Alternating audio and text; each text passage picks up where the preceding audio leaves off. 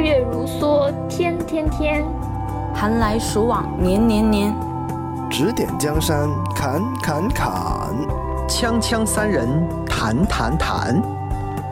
各位听众朋友们，大家好！您正在收听的是由枪迷发起的吹水电台《锵锵三人行》，我们将在这档节目里面聊天评球，碰撞心声。接下来，让我们躺好开聊。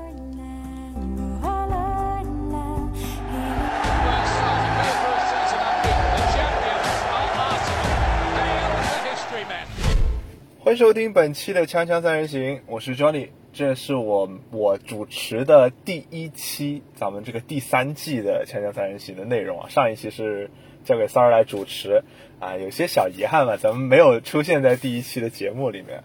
那这一期呢，我们同样是邀请到了哈非常多的朋友来参与到我们这期节目。首先啊，先是我们的老朋友啊，基本上七夕都有他的早茶。大家好，我是《锵锵三人行》的钉子户啊，是一个 呃等那个客场黑金球衣呃杯赛自印号迟迟等不来的早茶啊，听众朋友们大家好。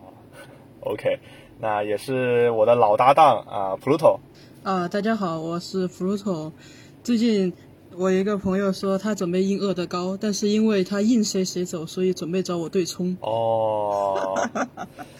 大家都在说自己这个球衣啊啊，那接下来就是哈娜。Hello，大家好，今天我们的录制时间是星期四，微我五十，我要吃肯德基疯狂星期四。哎，那你买球衣有什么计划吗？买球衣，嗯，第一步先存钱，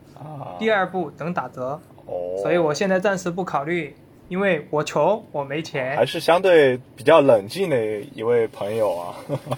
不会冲动消费。穷使我冷静，嗯，确实。那好，我们主要是因为没钱。那好，我们先进入第一趴的内容了，就是我们先来聊一聊刚刚过去这周末的这场比赛。相信很多枪迷在看完这场比赛之后，大家的心情是非常高兴的，因为其实进球是非常多的，就大家看得非常爽。但是呢？其实，在看完比赛之后，其实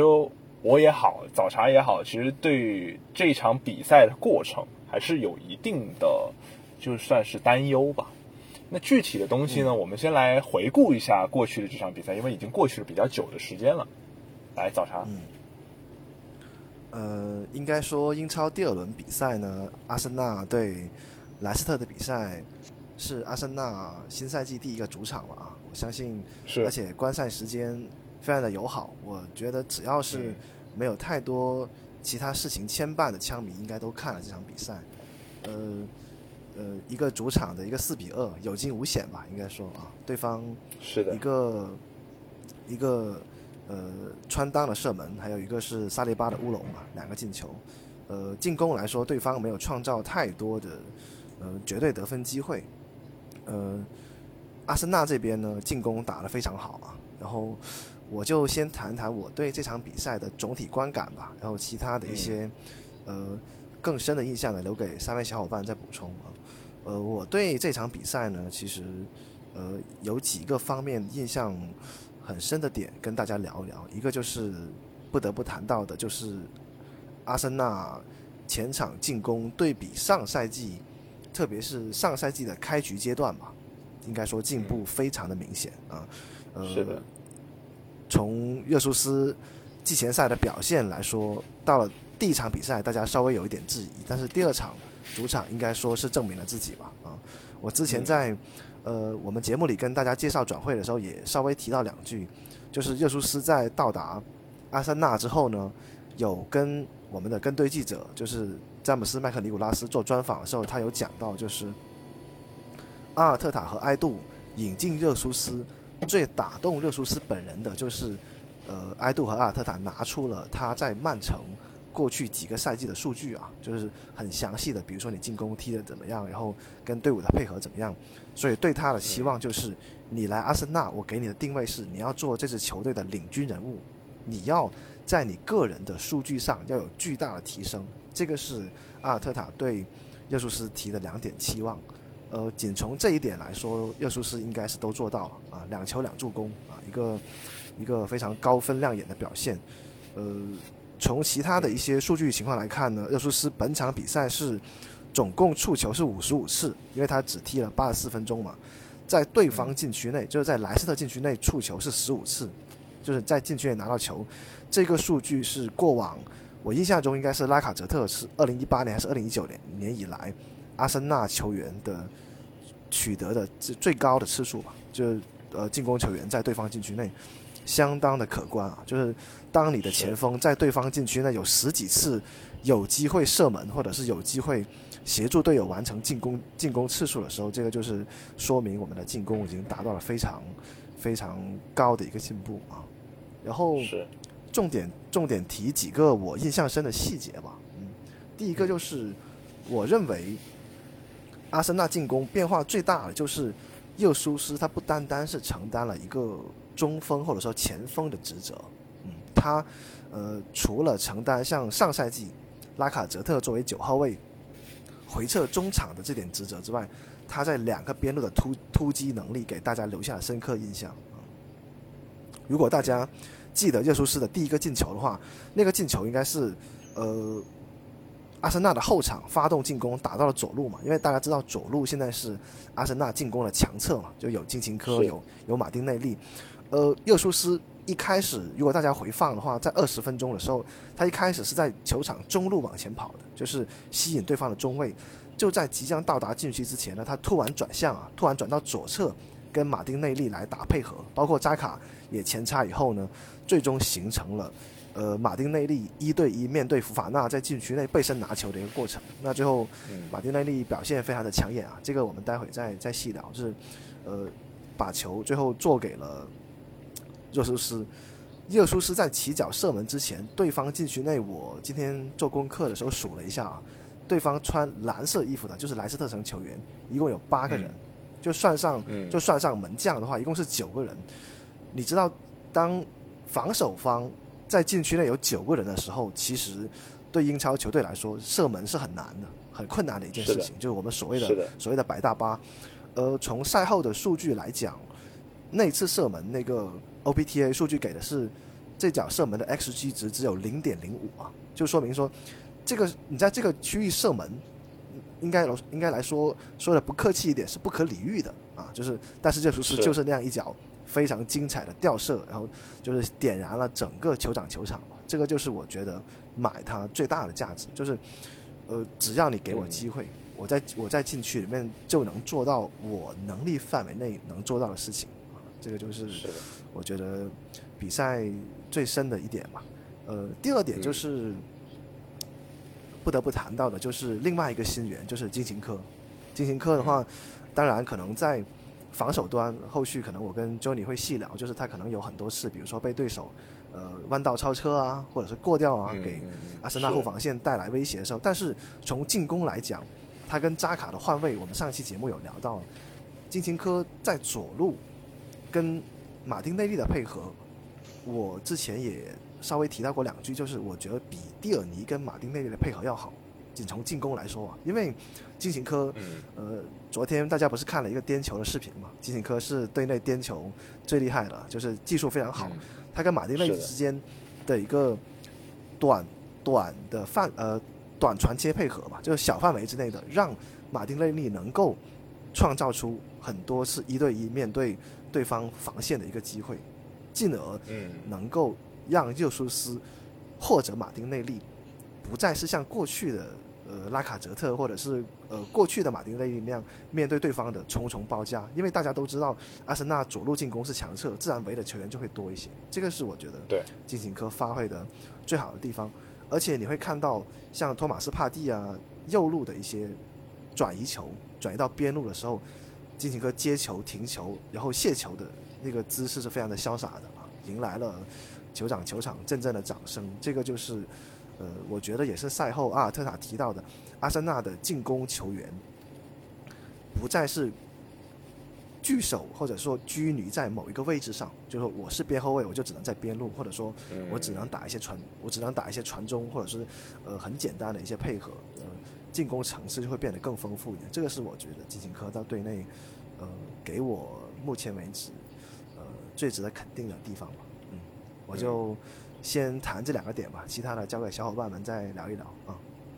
嗯，其实刚才找茬说到的这个，就是更多的位置的这个问题。他就一个球员，他能打在球场上打不同的位置，就是比如说金琴科能跟扎卡更好的换位置，去打出更多不同的进攻打法。其实这一点我们在当时呃转会窗的引援节目里面，我们已经有提到过，就是阿尔特塔的引援思路。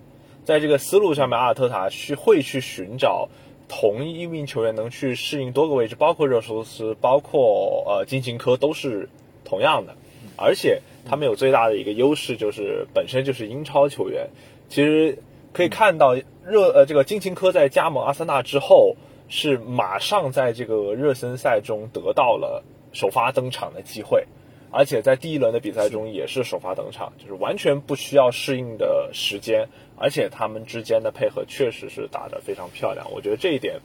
是可以见得这个夏窗至少是在这两名球员的引援上是非常成功的。而且刚才早茶在说的热苏斯的第一个进球，我觉得给我印象非常深刻。其实，呃，有点像是咱们之前不知道有没有大家有没有记得，就是当时桑切斯啊打进过。有点类似的一个进球，好像是对阵曼联，还是对阵哪支球队的时候，也是这种，你觉得完全不可能在这个位置射门，但是他就真的射门，这个原地摆腿进行一个吊射，这种完全能够体现射手的个人能力。嗯，对。呃，哈娜，你要说什么？对，没有那个球，我想起来了，也是在门前直接用。那个脚桑切斯勾进去的，然后他那个进球之后那个庆祝动作我还记得，就是摊开双手也没有摆臂，就这样就这样横着横着横着就跑过来了。嗯，健健身操的动作吧。嗯，我有看他们有人提到过这个球是，然后这球可以说是非常漂亮，我觉得就很像，可以这么说吧，就是近年来我觉得他可能是咱们最优秀的前锋。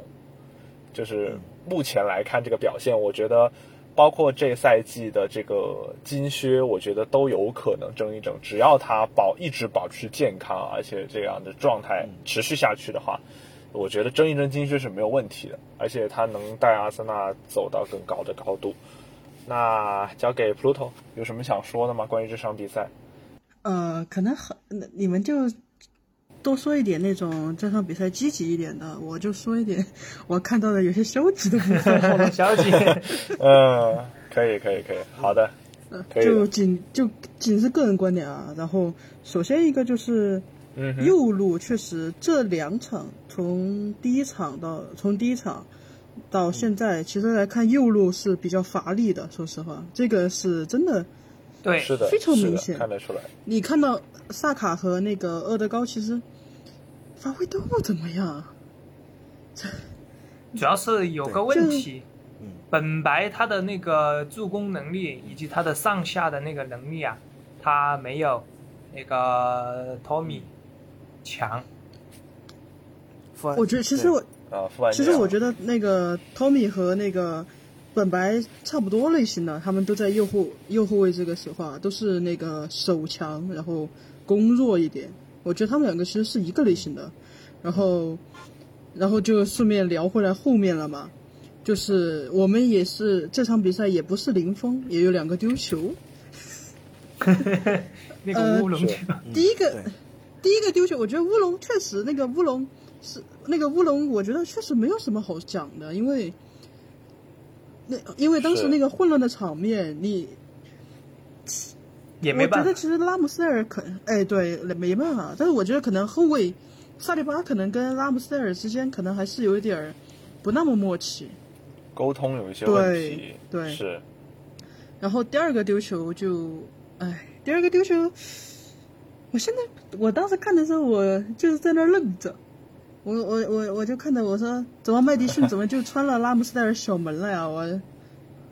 这怎么就给他进去了？就怎么给怎么就给他进到进去？对对对，很很很莫名其妙。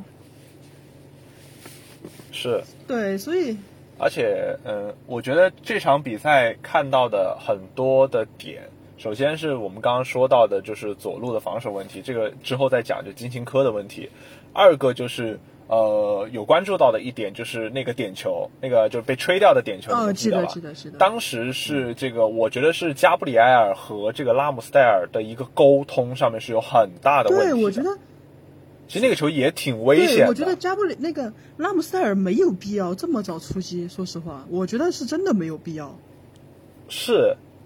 是加布里埃尔当时其实他是想要去拿那个球的，但问题就是看到拉姆斯戴尔出来之后，他就只能减速，不然就是撞队友，，是这个是。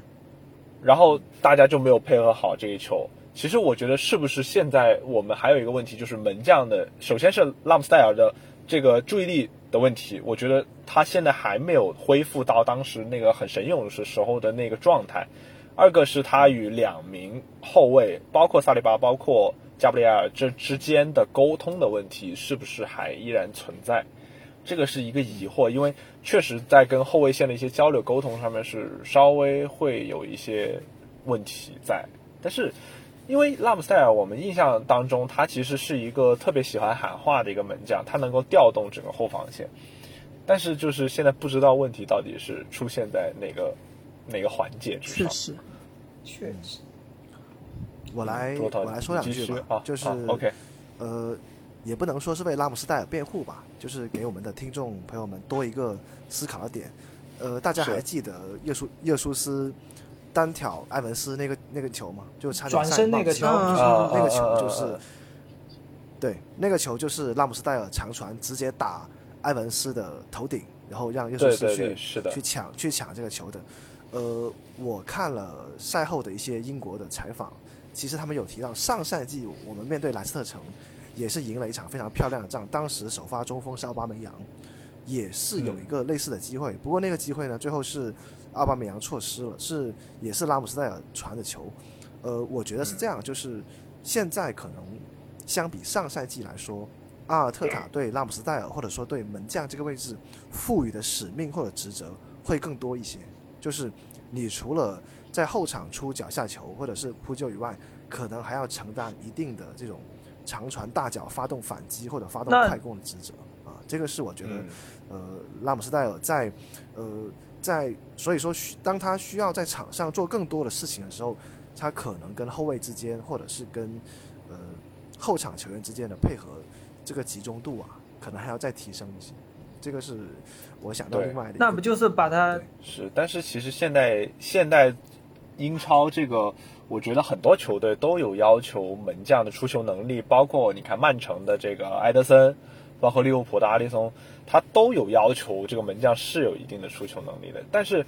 我觉得相对来说，其实呃，就是拉姆斯戴尔的出球能力会比莱诺强一点吧。虽然说现在莱诺也离队了，但是就相对来说还是会好一点的。但是嗯，我觉得他的职责本质上是没有很大的变化的，还是就是在于他自己的一个状态和一个注意力是否集中的一个问题。我觉得还是可能会有一些问题在，但是不可否认，他还是有这个实力的，对，还是有实力当阿森纳的这个一号门将的。嗯，嗯，嗯，对，所以其实我觉得可能刚刚早茶那儿说的，在那儿说那个拉姆塞尔职责的时候，我脑子里突然想起来一个门将，不是英超的，是国内的，王大雷。我不知道你们有没有看过，啊原来王大雷有一场，啊王大雷就是也是他从那个就后场一个手抛球直接助攻，然后助攻他们鲁能的那个前锋得分。我觉得可能是不是现在有，是不是门将的发展趋势都在往这个方向走？就是你不只是要做好你的基本的防守工作，然后你要更多的去参与球队的进攻，甚至直接长传来那个助攻前面的门将。我觉得可能拉姆斯戴尔是不是就是因为这样，所以有一点迷茫。但是我我我我还是相信他，就是应该还是能调整过来的。我觉得他应该是能调整过来的，只是说现在这个阶段看起来的话会比较糟心一点。然后嗯，是，我觉得肯定是可以的，值得期待的。对，然后其实想说的更多的话都没，其实我要说的话可能就到这儿了。接下来听一下哈娜，哈娜怎么看？啊、我对前两场比赛还好，这两场比赛我都看了。首先我我分两个方面来说嘛。首先从进攻上来说，这个赛季我们的那个进攻就是明显要顺畅了很多，就是能很快的推进到前场，而且能在对方防守落位的情况下，马上开始组织那个阵地战，并进行攻坚。然后左路呢，现在来看确实要比右路要强一点，因为右路最近你看萨呃那个萨卡他状态也不太好，而且刚才咱们也说到了，就是那个右路后卫他的那个助攻现在也 有点攻不上去，对，对，向前能力就比较弱弱。啊。但是呢，怎么说呢？因为咱们现在在右路囤积的这几个后卫，然后现在本怀特也不是改打右路了嘛，呃，本怀特，再加上那个托米，然后再加上之前的塞德里克，总觉得只要不是塞德里克，右路就还是有保障。我不是黑啊，但是确实塞德里克在场上有点感觉有点提心吊胆。然后从左路来讲呢，呃，金琴科啊，金琴科这些老哥，确实是这赛季他的进攻方面亮点很多的。然后之前他的优点，呃，大家也都说了，我也不再赘述。那我在这里呢，我要郑重的给金琴科道个歉，Dear Mr. 金琴科，I'm sorry，红多尼斯密马塞。确实，他那个转会来之前的时候 我就怎么说呢？大夸海可说他不行，结果他对不太看看好然后他来了之后，嗯，确实行，确实不错，所以郑重道歉，郑香郑香，郑重道歉，郑重道歉。呃，好，然后从防守端来讲的话，嗯，后防线现在那个中卫组组合，呃，就是加布和萨里巴啊，呃，这个第一场呢，萨里巴当的那个最佳球员，我看了一下，身体对抗都还行，但是，呃，那个之前我看了那个蔡指导的那个金奖，我看了之后就确实发现他的那个解围球的那个方向啊，就是有些时候真的是见高不见远，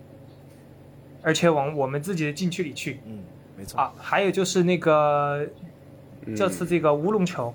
在包括上一场打莱斯特他们嗯后防线这个问题，我觉得有没有这么一种可能？大家都看了那个孤注一掷那个纪录片，对吧？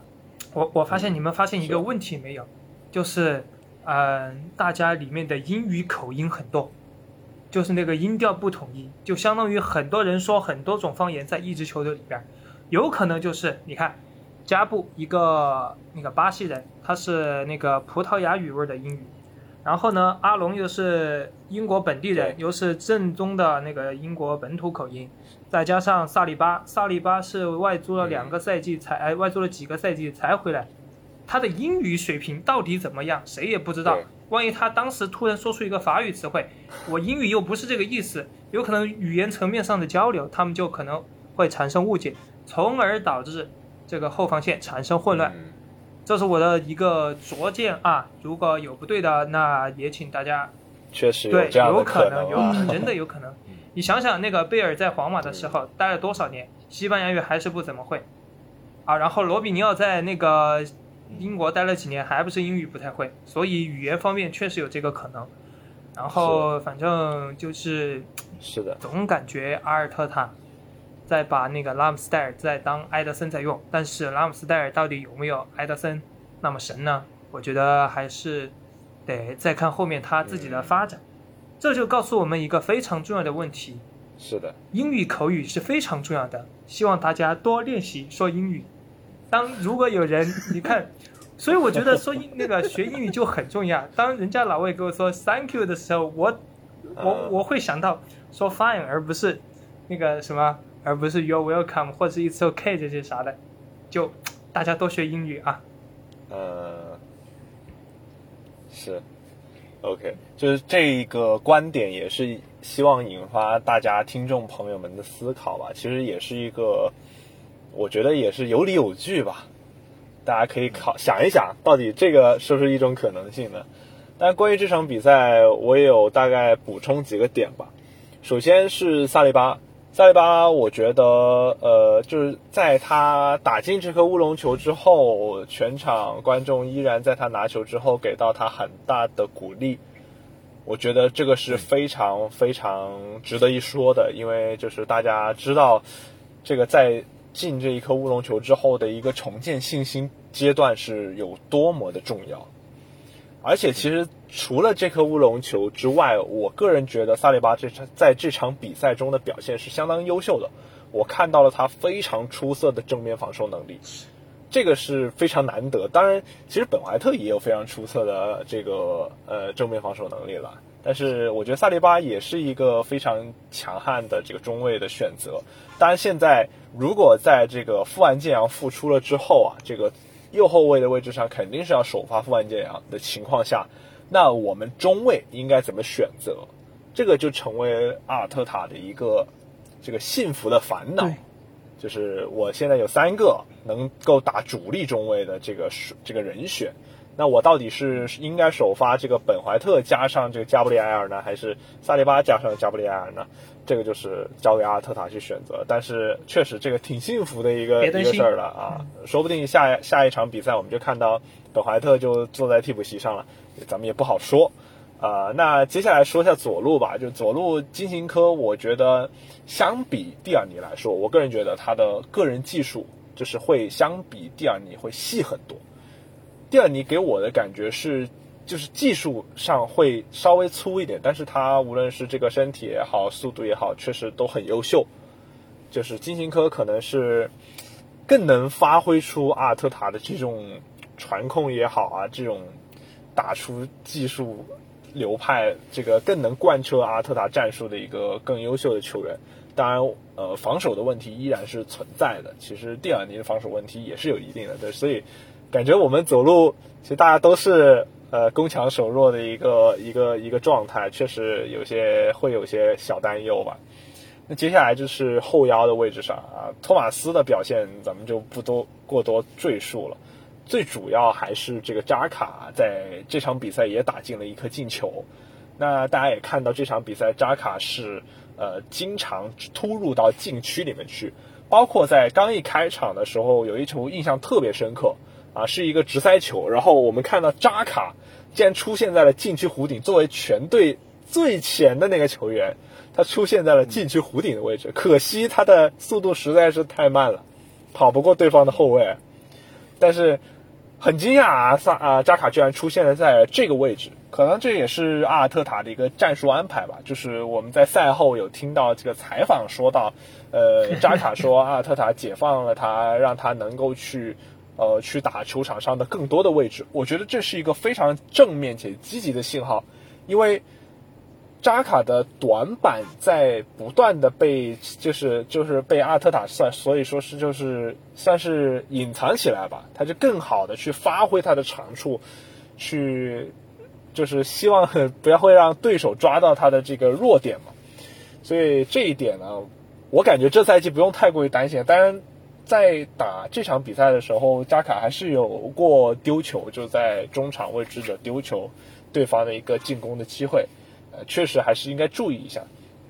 嗯，接下来这个马丁，咱们就留在下一部分讲了啊。刚才我们还聊到了一点，就是呃，就是厄德高也好啊，萨卡那边确实是右后卫的向前能力相相对较弱一些。那么，如果下一场这个托托米上了之后，托米首首发之后，可以期待萨卡那一侧会有更多的进攻机会和突破的机会，就是右边卫和右边锋的一个配合，嗯，可以更去期待一下。那么，咱们就再聊一聊这个左边路的这个马丁内利了。啊，马丁内利这一赛季的进步也好，我觉得大家还是有看到。其实我觉得他在左路更加活跃了，而且他的就是因为队友的支援也好，让他在左路获得了更多的机会。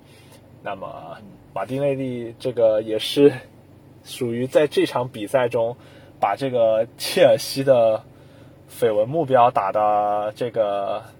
现在掉价掉到多少钱了？之前莱斯特城我记得是要价这个九千啊一个亿啊一个亿的这个非常高的价格，那这场比赛之后，这个福法纳到底还剩多少多少身价啊？这个完全被马丁内利打打的这个一点脾气都没有。包括这个热苏斯啊，我觉得热苏斯在这场比赛里面也是把这个莱斯特城的后防线玩的团团转，完全一点脾气都没有。这个咱们。是完全把他我们自己的身价打出来了，然后把对面的后防线的身价给打下去了，啊，是是是，跟这个跟这个直播间一样啊，就把这个价格打下来啊，让这个同城老铁享受到更高的福利，赶紧下单是吧？精锐，啊，是是。那接下来关于马丁内利的详细的一些数据，还是交回给早茶来聊一聊。那就这价格不能再降了。今天这个第二趴的标题是我定的啊。为什么说福法纳是摇钱树呢？因为确实现在整个不光切尔西吧，欧洲上面对它的定价都很高。特别是当萨利巴回到英超赛场之后，他们俩都是一前一后的吧，就圣埃蒂安的一个、一个小哥哥带着一个小小弟弟，对，就是所以很很不难的，很难不把他们俩拿来比较啊。特别是萨利巴第一场拿了英超最佳之后，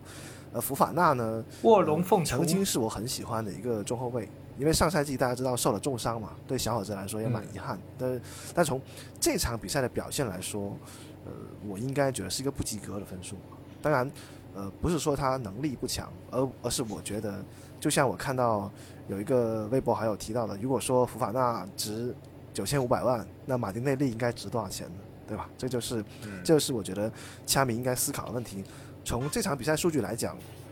马丁内利全场有三次成功过人啊，六次过人成功三次都是福法纳，一次是禁区助攻那个、呃那个热苏斯一次，还有一次就是边路生生吃爆了那次吃黄那一次啊，就是是呃非常非常亮眼那次后，还有就是下半场还有一次，呃。说回马丁内利嘛，马丁内利大家还记得最后第四个进球那个禁区外的射门，应该来说也是非常关键的一个进球啊。当时当时两边咬得还很紧，而且我记得是对方进球没多久，马丁就还以颜色。那个进球刚刚提到了热苏斯在禁区里的那个惬意呃惬意的射门，那个 xG 值是零点零五，马丁在禁区外这一次射门 xG 值恰好也是零点零五啊，非常就是呃，你你你可以说，而且他打正目标的 SGT 值，就 SGOT，就是呃射正目标的进球概率，比热苏斯那一脚还要高，就打出了零点六二，你就可以知道这个小伙子在射门这个环节进步有多明显啊，就是是呃非常难得的一个，而且大家知道这几个赛季，阿森纳被诟病最多的就是禁区外的远射太少了，真的是太少了，就想起来就寥寥无几。除了去年，呃呃上赛季吧，扎卡对曼联那个以外，真的是想回忆都可能很很难回忆得起来啊。所以，呃，从马丁这场来说，他整个的触球一共是二十五次，传球成功率百分之九十二啊。当然，对进攻球员来说是一个比较合格的分数吧。所以，通过这些数据，大家就很明显的能感觉得到，现在马丁内利在阿森纳前场能够占据一个主力位置，应该说是实至名归。之前是的，在传在传拉菲尼亚的时候，大家还有很多疑虑，会不会拉菲尼亚挤占马丁内利的首发位置？我现在想起来，应该说，如果能来的话，应该也是一个幸福的烦恼，就是呃会有比较比比比较精彩的队内竞争嘛。嗯，我已经已经连续两期都吹了小马丁了，剩下的交给其他嘉宾啊。OK，那我接一下早茶的这个话，因为之前就是刚才这个第一段的时候，这个呃哈娜有说到这个语言的问题。其实我们在之前的节目也有聊过，就是小马丁刚刚来到阿森纳之后的这个英语是非常差的，但是他一直在队内都有很认真的在上这个英语课。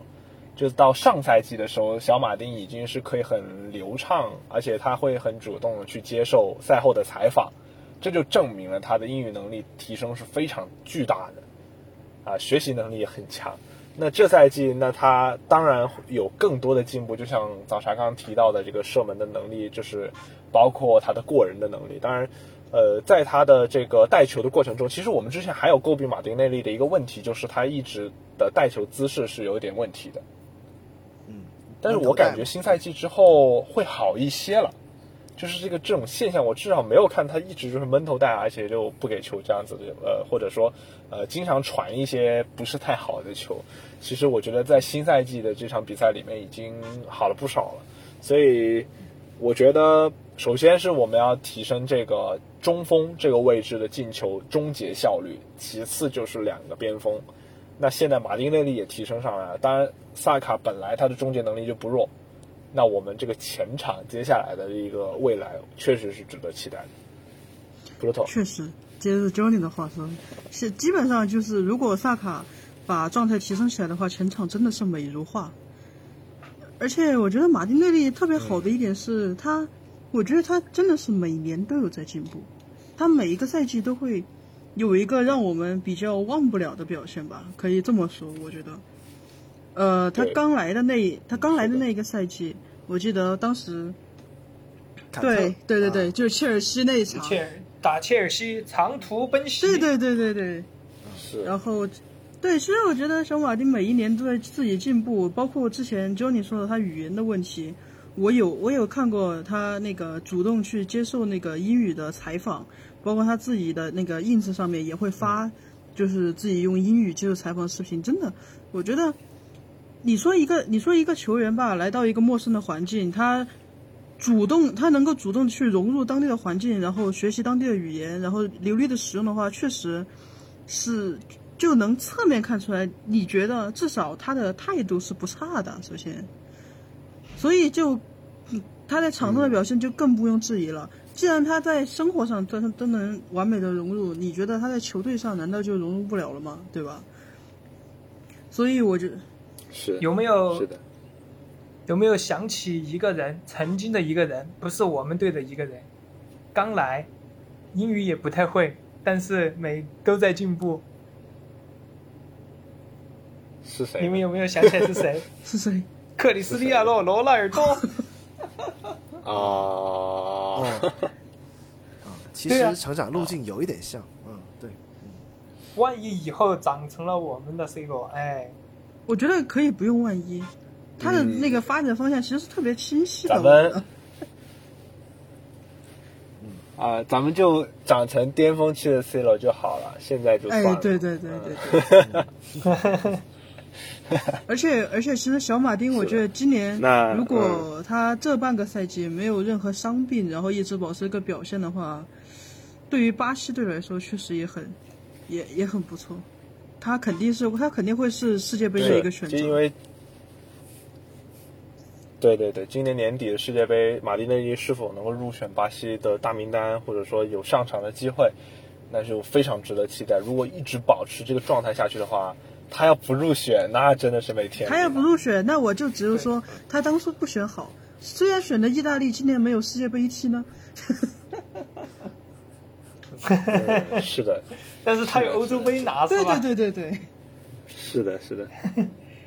嗯，哎，今年那个欧呃那个金童奖颁了没有啊？没有。还没颁，呃因为金童奖跟金球一起发的嘛，名单已经出了。是这样的，名单出了，没有阿森纳球员啊，我觉得很、哦那那就很不理解，很 OK OK 很不很 OK，我说不理解他还可以去争一争金童。嗯，那哈娜，你还有什么要分享关于马丁内利的想法？小马丁，我刚才已经说了嘛，我很看好他，就是成为未来我们的 C 罗、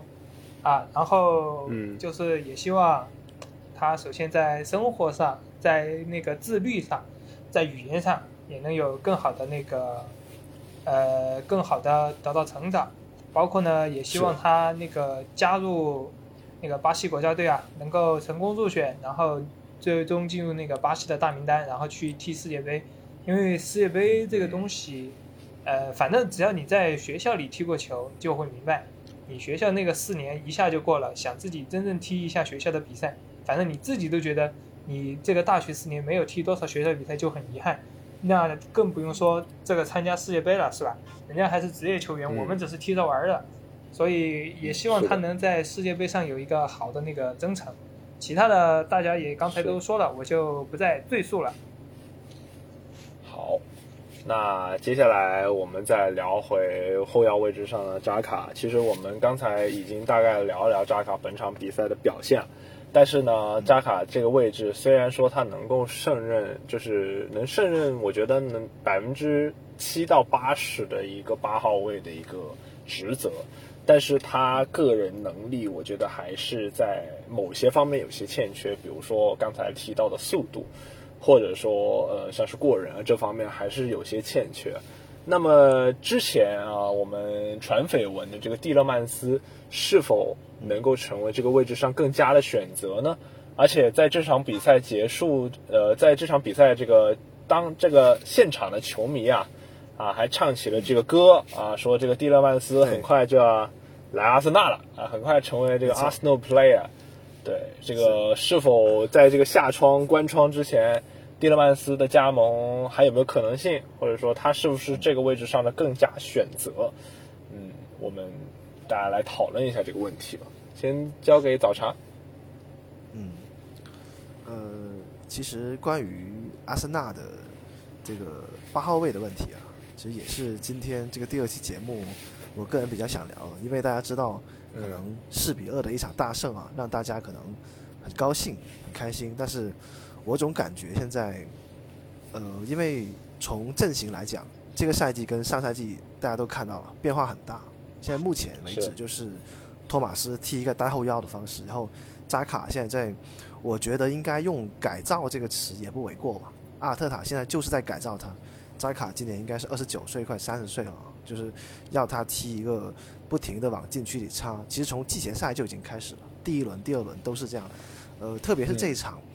我不知道是因为正好是对位蒂勒曼斯呢，还是说是呃回到了主场，而且在比赛准备结束的时候，队长袖标也给到他，所以是不是格外的卖力啊？呃，扎卡就呃在。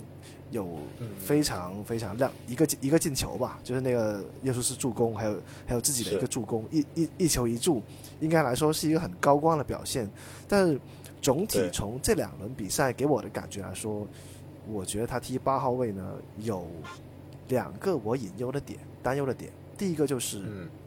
他个人在对方禁区前沿或者对方在禁区内处理球的这个技术啊，因为他。不是很擅长处理短球的，这个大家呃看过扎卡比赛都知道。呃，我觉得还是稍微欠欠缺了一点。他的长项还是在于中长距离的组织传导以及一些呃正面的一些身体对抗，这个是他的优势。呃，第二个隐忧就是他的来回奔跑对他体能要求非常的高。当然扎卡大家都知道是铁人啊，很少受伤的。但是呃，你来回奔跑的时候，你对进攻上一旦是投入更多的精力，你回到防守区域，难免就会存在失位，或者说走神，或者说是跟队友配合，呃，构筑防线不是很默契的情况。所以也能看到，呃，包括像麦迪逊进的那个球啊，就也是我们左路防守，其实跟扎卡多少也是有一点关系，就是呃，你前插很很多之后往回走，呃，就会遇到说，哎，我到底是该。停滞防守呢，还是说还是继续留在留在对方禁区边缘，或者留在中场等待第二次进攻？所以，我就会思考，到底这个八号位是不是会来一个竞争者，来跟扎卡竞争首发位置比较合适一些？那目前来讲，呃，也就是这场比赛的对手蒂勒呃莱斯特城的蒂勒曼斯是跟阿森纳传言走的比较近的。呃，这场比赛应该来说蒂勒曼斯的表现很一般吧？当然。开玩笑说他在莱斯特城划水摸鱼已经很长一段时间了，就是 因为合同剩剩剩最后一年了，这个所以没有太多值得评价的地方。但是，呃，有一个数据也是值得听众或者枪迷关注，就是几呃哪怕是摸鱼划水，呃，蒂勒曼斯每一场比赛跑动距离也超过十二公里，这个是我看到的，对一个中场球员来说是非常非常高的一个数据了。也就是说，呃。我拿上赛季，呃，就是莱斯特城拿足总杯冠军以及踢欧联杯来比，呃，蒂勒曼斯几乎全勤，啊，就是五六十场比赛，每场都跑这么长的距离，这个就是我觉得在八号位置上，如果要竞争主力位置，会蛮有优势的一个点，啊，就是作为一个跑动距离，当然并不是说他，呃，跑动速度或者跑动频率有多好，他是跑动的范围覆盖面。以及他对球的一个视野吧，应该说组织视野，特别是在对方禁区前，这个是他比扎卡的优势。所以如果要我选择的话呢，我会选择，如果是蒂勒曼斯来了之后，呃，我更倾向于他踢八号位这个位置。扎卡的话，呃，我会倾向于在阵型调整的时候，再适当让扎卡首发，是比如说你踢一个双后腰，或者是踢一个，呃，甚至是扎卡能够在呃右边，是不是跟厄德高稍微轮换一下？当然，可能这个观点稍微奇葩一些，但是我觉得并不是没有可能，因为扎卡他左脚出球嘛，你在右边可能左脚出球的那个范围宽度就会更大一点，这个是我，稍微不成熟的一些想法吧。嗯，我大概就说这些。是，嗯，首先先聊聊扎卡，你一开始说到的这个呃这个状态，这个搏命的这个状态的问题啊，其实我们在看这个呃 All Nothing 的，就是这一季的节目里面有一集是采访到了扎卡的老婆。然后扎卡的老婆有说到一点，就是扎卡如果是这场比赛发挥不好，或者说球队失利有他的责任的话，他一晚上都睡不着觉。他有说到这一点，就说明扎卡是一个责任心特别特别强的人，所以我觉得他这场上的态度其实是毋庸置疑的。很多时候，呃，我们能看到扎卡的所谓那些的不冷静行为，就那些红牌行为，其实反过来说说是不冷静，但反过来说也是。他着急啊，他的一个就是虽然是不成熟了，但是也是他责任心有一定的责任心了，还是不想球队丢球啊，或者怎么怎么样的这个一个后果比较严重的一个后果了。呃，第二点呢，就是如果啊这个下窗蒂勒曼斯没有办法加盟阿森纳的话，我们是不是还有法比奥维埃拉这个选择呢？嗯，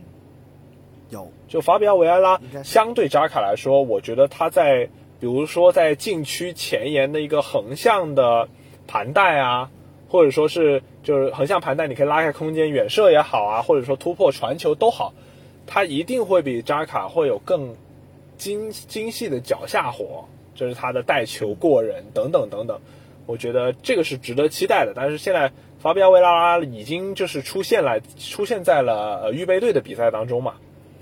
呃，就是这个这个青青青年队的比赛当中嘛。那说明他这个复出的，已经复出的日期已经很近了，说不定我们在下一轮能够见到他在替补席上面，或者说在下下轮会不会有一定的机会登场啊？这个就确实是值得期待的。就算蒂勒曼斯不来，我们队内也有更好的选，也也有一个不错的选择，值得期待的一个未来之星嘛。那普鲁托，我是先这么觉得吧，因为我们。因为现在看我们中场位置人其实有点多了，你发现没有？就是除去那个要首，除去那个经常首发的扎卡和托马斯、洛孔加呀、埃尔内尼呀，然后法法比奥维埃拉不这不奈奈尔斯？对对对对对，所以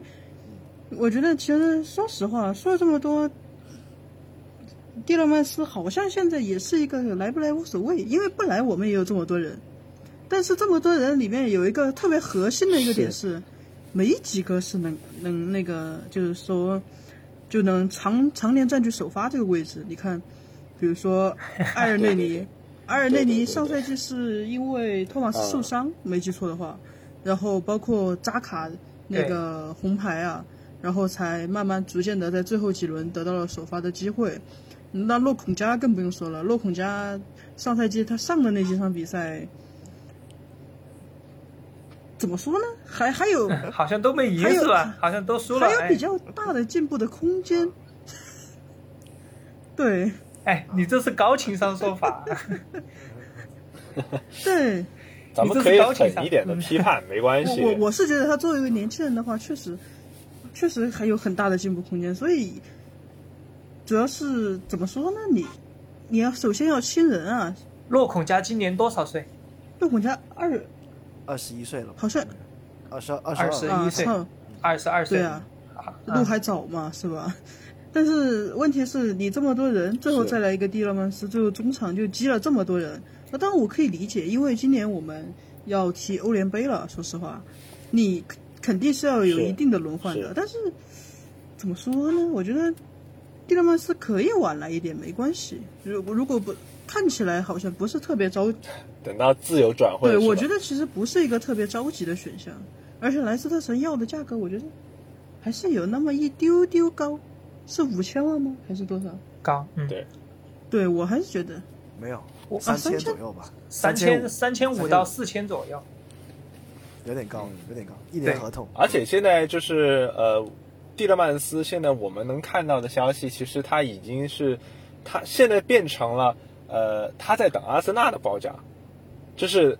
他其实不是说他他肯定是想来的，只是阿森纳要不就是队内的这个人员这个清洗的问题，就是还没有完全就是你该卖的人卖掉，该租的人租掉，这个问题还没有完全解决。二个呢，就是可能跟莱斯特城这边报价也谈的不是很拢，所以呢，就等于了，哎，咱们这个媳妇在等着我们去娶对啊。对对对，所以你说等晚一点，这个媳妇儿会不会跑了呢？咱们就不知道了。那个但是我觉得，那个小李飞刀的那个表情包啊，哎，我是不是来的不是时候？不，你来的正是时候啊你来的正是时候两个人一起拥在怀里。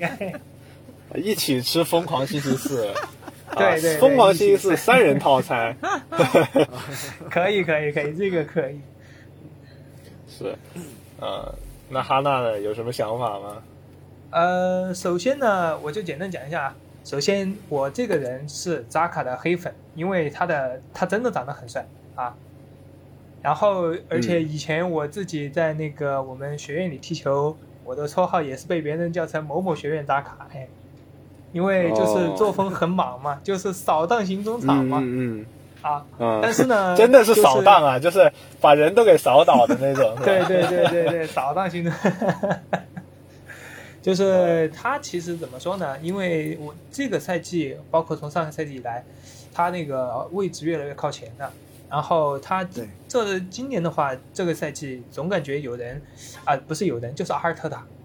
想把他往那个伪边锋的方向上那个去那个去塑造。但是现在那个塑造呢，毕竟他也不是那个丁丁是吧？人家丁丁多强啊！但是而且那个上下，呃，跑动能力也快。但是现在扎卡里本来他中场球员出身，他速度也不会很快。其实我觉得，呃，如果真的要把扎卡那个彻底让他进化的话，就把他放到就是以前皮尔洛的那个位置，然后前面给他配两个打手，然后他后脚哦长呃后场长传出去，也能那个充分发挥他的那个长传的那个优点，啊，这个是我对扎卡的看法。然后针对于洛孔加呢，刚才我为什么要问一下洛孔加的年龄，就是因为他在二十一岁的时候，我们再横向对比一下博格巴二十一岁的时候在干嘛？博格巴二十一岁的时候是 是不是已经在尤文当上主力了？是是是，嗯，对，好，然后洛孔加，你现在二十一岁、二十岁的时候刚进来的时候，一上来就是三连败的时候有他，按照我这个低情商的说法，他就是不行，啊，所以我就但是其说嘛，实这个刚才年龄还算是年轻啦，啊，还是有这个犯错还或者成长的时间啊。嗯对，我知道我这么说是有点苛刻，而且我还横向对比跟博格巴对比，但是你既然有比的，就难免心里会有落差，是吧？而且他来之前，亨利也在那那个昏天黑地的吹，哎，这个牛逼，未来之星什么什么什么的，就是总感觉，总感觉被上当受骗了，就跟那个 Rick Roll 一样。呃，怎么说呢？就是呃，其实洛孔加他还是有入选比利时国家队的。那你说这个比利时国家队的主帅这个马丁内斯，他是马丁内斯瞎演的还是他是瞎演的还是怎么样？就咱们就不知道。但是他至少有这样的一个实力入选比利时国家队嘛？那嗯，可能是不适应英超的打法，还是说这个还是需咱们需这个要求高了点啊？说不定把他租借到某一个英超的保级球队，他就能 他就能发挥更大的作用呢？咱们就不好说了，这这个东西。因为我这样也是可以的，但是，一嗯，但是我我感觉啊，会不会是亨利在马丁内斯耳边吹枕边风？别放，没没有。因为亨利是助教嘛。没有，我是觉得洛孔加这个问题是他是他是从比甲直接过来的，比利时直接过来的嘛，他那个比甲确实有落差。对对对，他那个水竞技水平是有落差的，所以我其实觉得把洛孔加租借出去，比如说租借到租借到英冠，哎，或者扔到马赛血型，哎，让他在五大联赛或者是在英格兰的次级联赛稍微锻炼一下，我觉得他既然年龄还这么小，肯定还能锻炼出来的嘛。你博格巴其实说实话，对对对，博格巴是曼联青训出身的嘛，而且博格巴当时走去尤文之前，在曼联是踢过比赛的，在一线队，这个确实是不好说，真的。所以我觉得其实更倾向于可以把洛孔加租出去锻炼一下再回来。其实我倒有点跳不放心把嗯洛孔加租到马赛去，因为那个我就怕贡多奇把他给教坏了，嗯，我就担心这个。其实他租英冠还可以适应一下英国的整体节奏。是是。OK，那希望洛孔加能够不要辜负我们咱们的这个期望啊，快速的成长，像马丁内利一样，早日成为一个能够适应英超节奏的一个中场球员。这样子其实好过我们再去买一名新的球员，这是更加接着直接、更加省钱的一个嗯嗯。你说？我接着那个 Johnny 的话说啊，就是刚才 Johnny 提到法维这个点啊，就是呃，其实我有看那个阿尔特塔赛后，呃，对莱斯特的赛后发布会，其实他有间接提到，就是关于因为扎卡表现很亮眼嘛，当时大家有问他是不是就扎卡这个赛季就都踢那个位置，我记得阿尔特塔是这么说的，他说，呃，用我的翻译来说吧，应该叫一切皆有可能。他特别提到就是。啊关于法关于法维，呃，法维是刚刚跟那个梯队踢了那个跟斯旺西 U 二一的那个比赛啊，呃，梯队教练呢、是排了一个四三三的阵容，然后呃，史密斯罗、塞德里克还有法维都首发了，法维是安排在四三三的右边，就是你可以理解为是萨卡那个位置吧，但是法维我们之前在录第一期引援节目也讲了，他是一个万金油的万金油的角色啊，所以。呃，我觉得下一步枪迷可以拭目以待，就是法维很有可能就是踢扎卡这个位置的轮换，非常有可能。我是认为，嗯因为他嗯呃上赛季在在波尔图的时候已经在尝试着就是加强自己身体以及在防守位置上的要求。虽然说波尔图踢的是四四二，但是他在八号位这个位置上没少踢，甚至是刚才哈纳提到的提到的这个伪边锋的角色，法维也在尝试，所以他在这个位置有用武之地。呃，甚至是阿尔特塔还讲到，就是厄德高、法维跟扎卡都有可能踢这个位置，那就有可能是，比如说史密斯罗首发的时候踢一个前腰位置，让其他球员来踢这个位置，所以这也是呼应到一开始我提到了，就是当一个球队进攻的层次感更多的时候，这个这时候就是呃幸福的烦恼啊，我就补充这一点。对，就是阿特塔能有更多的战术选择，能够更多的球员选择，这个还是非常重要的。你有更灵活的战术打法，对阵不同的对手、不同的打法，你会更加的得心应手啊。在接下来比赛肯定也会打得更好一些。嗯，我想算是插播聊一条消息吧。刚才看到一条新闻，就是呃邮报的消息说，这个赫尔城要租借这个梯队小将萨拉赫啊，萨拉丁，萨拉丁。对，呃，然后这个 转会是带这个买断条款的啊，不知道早茶怎么看这件事情？呃，我自己认为现在今年外租的球员啊，然后包括像萨拉丁，包括像之前大家还记得那个巴拉德嘛？巴拉德之前是、嗯，巴拉德是嗯啊巴拉德呃啊对，说要去恐怕你点伯恩利嘛要嘛，伯恩利最后没去成嘛，没去成，好像现在是去去了哪个队，有点忘了，现在是斯托克城还是哪个队？就是实际上现在梯队这批人，因为去年呃大家知道我们的那个梯队青训教练 U 十八的那个教练啊，现在已经被挖到英格兰英格兰梯队去了，就是嗯我之前很想很想很想做一期他的节目，就是比斯利吧，就做他的节目，就是哦，他不是去英格兰队，他是被从英格兰梯队挖来担任阿森纳梯队的主教练，是莫德萨克把他找来的。现在他是去那个呃考文垂当主教练了，嗯，就是开始带英乙的球队当就开始呃独当一面了。然后他的前身呢是大家知道是谁吗？大家就是现在带诺丁汉森林的库珀，就是带英格兰梯队的一前一后都是他，所以他们俩在带年轻球员方面是非常有心得的。所以像包括像萨拉丁啊，包括像巴拉德，包括像现在前两天在布莱克普首发的那个帕蒂诺嘛，嗯，都是、嗯都是应该说都是比斯利和莫德萨克的青训产品，所以我觉得这样的转会对阿森纳来说应该是件好事情，能够遍地开花，哪怕是被买断，如果他真的有机会打出来，将来再买回来，就像切尔西一样嘛，再收回来，我觉得问题也不大。嗯，嗯，是的，是的。我补充一下，那个巴拉德是转会到了这个英冠的桑德兰。哦，桑德兰，对啊，桑德兰是是是是，呃，就是刚才插播一个消息啊，因为因为这个咱们后面的也没有转会的部分，所以就直接在这里聊了。嗯，当然也希望这些小将能够打出来吧。啊，这些不要可惜了，大家天赋最好得到兑现。那么这一趴我们聊了非常长的一个时间啊，那我们稍作休息，一会儿开始下一趴的内容。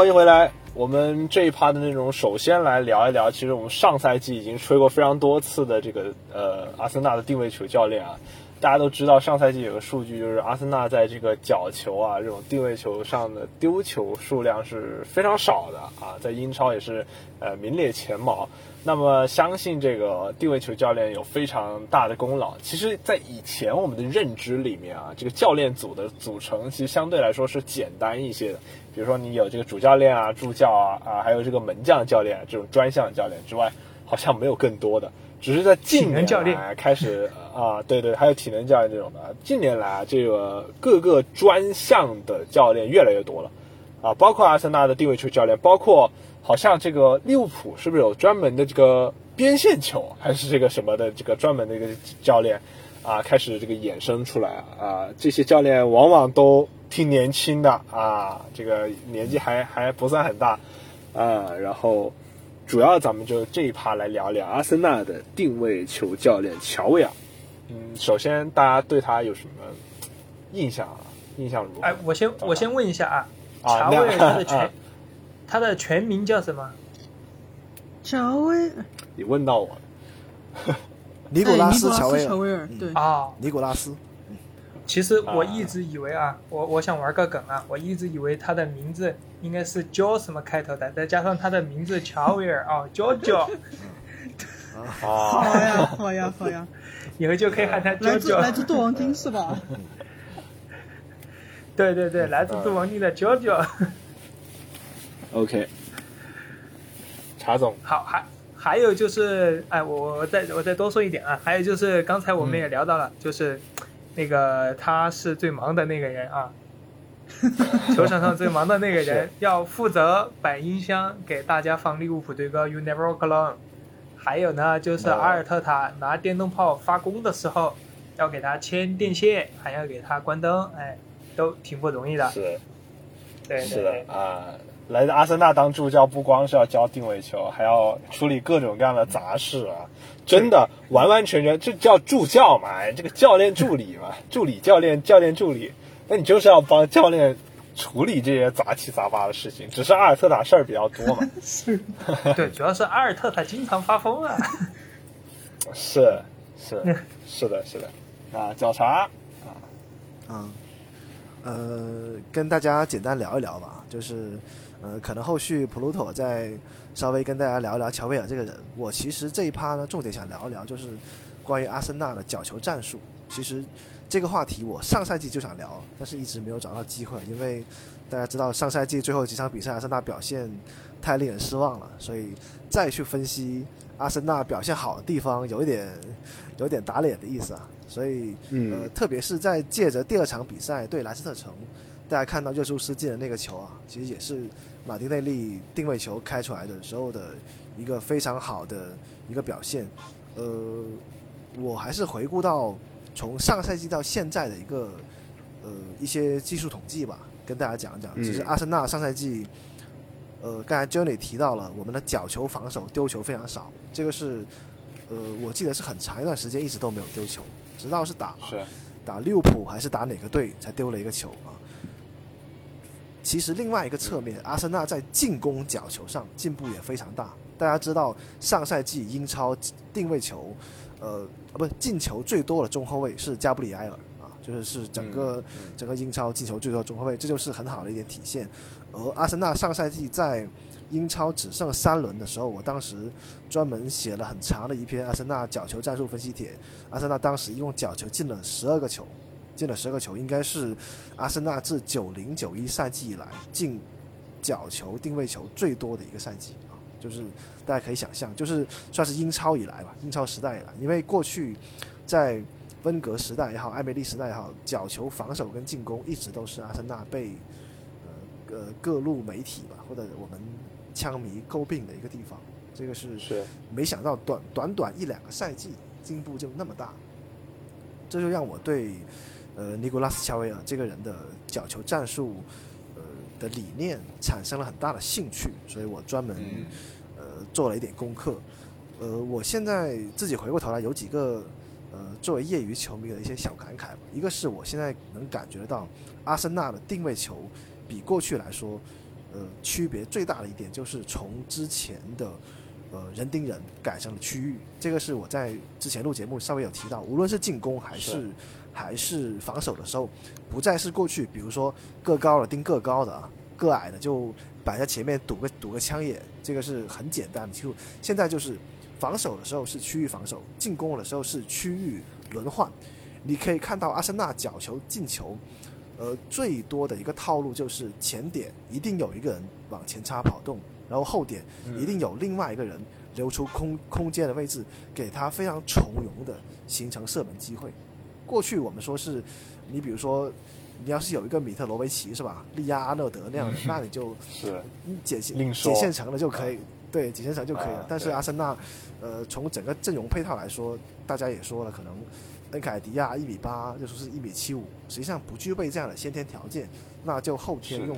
定位球的战术来弥补。这个是我觉得乔威尔对阿森纳最大的一个意义。嗯。然后第二点我印象深刻就是，呃，如果你回看集锦或者是截图，你会发现罚角球的时候，阿森纳禁区内的人呐，比过去要多了好多。我印象中一般都会有至少六到七个人。当你的参与。呃，角球进攻的球员越多的时候，你自然从数学来讲，你的呃角球定位球的套路就会越多嘛。啊，我是还看到我们隔壁啊热呃热刺队啊某某队就是这这个赛季也 重重重金聘请了一个定位球教练。我听说那个教练就自己从玩游戏出身啊，就是开发了一百多套定位球战术。啊。哇哦！呃，又又回想到大家还记得。呃，对切尔西最后那个绝杀嘛，就是佩里西奇绝呃开给凯恩绝杀那个，我不知道跟这个有没有关系，就是嗯，就是上赛季呃热刺的定位球进球是英超倒数第四啊，阿森纳是并列第一嘛，所以所以说呃从这个角度来说，各个强队或者说竞争对手都在抓定位球的攻防，这个是我想说的第二点。最后呢，就是。想谈一谈预期吧，预期就是我希望未来在那个呃角球或者说定位球的时候，呃能够更多的有一些右脚球员参与啊，因为我发现好像现在开角球的或者定位球的左脚球员确实是有点太多了。大家呃那天我跟跟我们另外一个主播三开玩笑，现在阿森纳有一点左倾，有点左倾主义了，萨卡呀，然后呃扎卡呀，然后包括现在呃厄德高啊，都是左脚定位球，所以我希望在这一点上，呃法维来了之后，或者说后续还有别的引援，能够给我们右脚的定位球能够更多一点选择。嗯，我大概就说这些。啊嗯，啊，那早茶说了嘛，他就讲一下他那个对阿森纳定位球的看法。那我就给大家介绍一下乔威尔嘛，就尼古拉斯乔威尔，他呢是在好好多队都那个效力那个工作过，比如那个蒙彼利埃，然后那个布伦特福德，还在克罗地亚国家队工作了三年。是这样，他呢曾经在加拿大留学，然后也在法国的业余球队布鲁舍布鲁克大学队担任过技术总监。然后他在法国这个业余球队的时候，就那个认识了蒙彼利埃俱乐部的人。零九年的时候入职，他最开始在蒙彼利埃其实是担任的是视频分析师。然后，对，哦然后他在北美上学的时候，因为你知道北美的嘛，他们那个他们的 football 和英国的 football 是两个 football，所以所以那个时候乔威尔他也会他会去看美式橄榄球啊，还有加拿大式橄榄球。我我看到加拿大式橄榄球，我还愣了一下。哦，我我查了一下，有点是不是有点像英式橄榄球？不是不是，没有护具。它其实跟美式橄榄球比较像，但是有一点点差别。但是国内的百度百科呢，就这个没有把那个差别在哪儿写在哪儿写出来，所以就基本上就是你知道橄榄球嘛，靠身体嘛，然后用手嘛，基本上对，是。因为橄那个橄榄球美式橄榄球用脚的部分其实就是那个射射那个大门儿那个大叉那个门儿那里，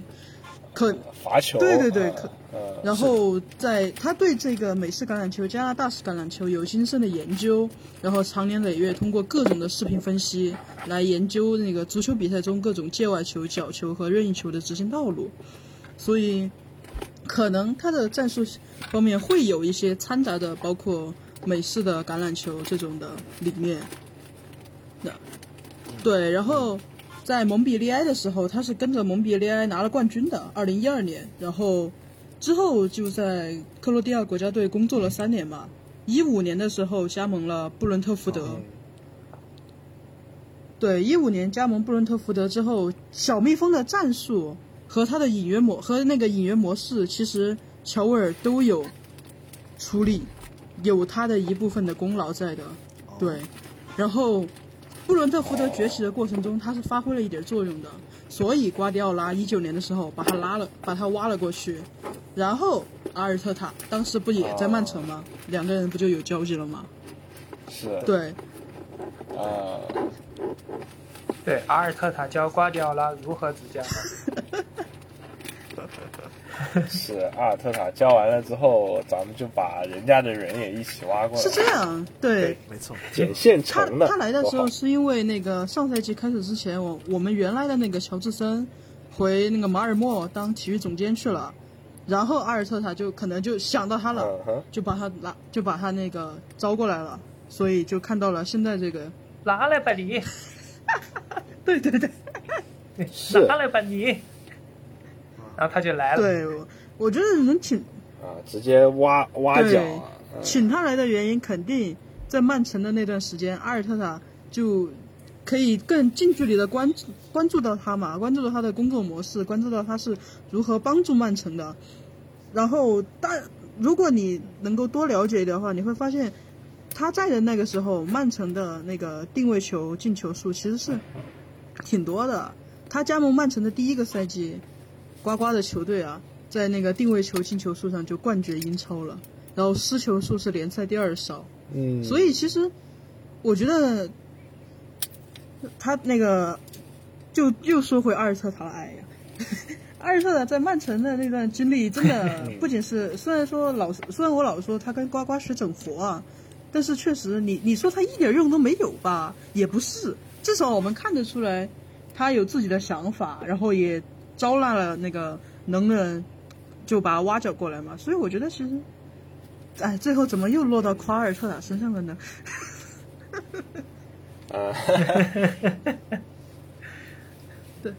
就怎么说呢？我其实呃，本来我这这个想大家就是晚一点聊一期特别节目，就大概先聊一聊，就是刚刚结束，就是刚刚今天完结的这一部《All Nothing》里面的剧情，其实。呃，就是上赛季的一些过程，我们可以看到阿尔特塔首先在队员之间的威信是非常高的，而且在好像是上个星期还是什么时候，那个我们有看到一条新闻说阿斯阿尔特塔有组织组织球员带着带着家人来到训练基地，大家一起去团建这样子的一个活动，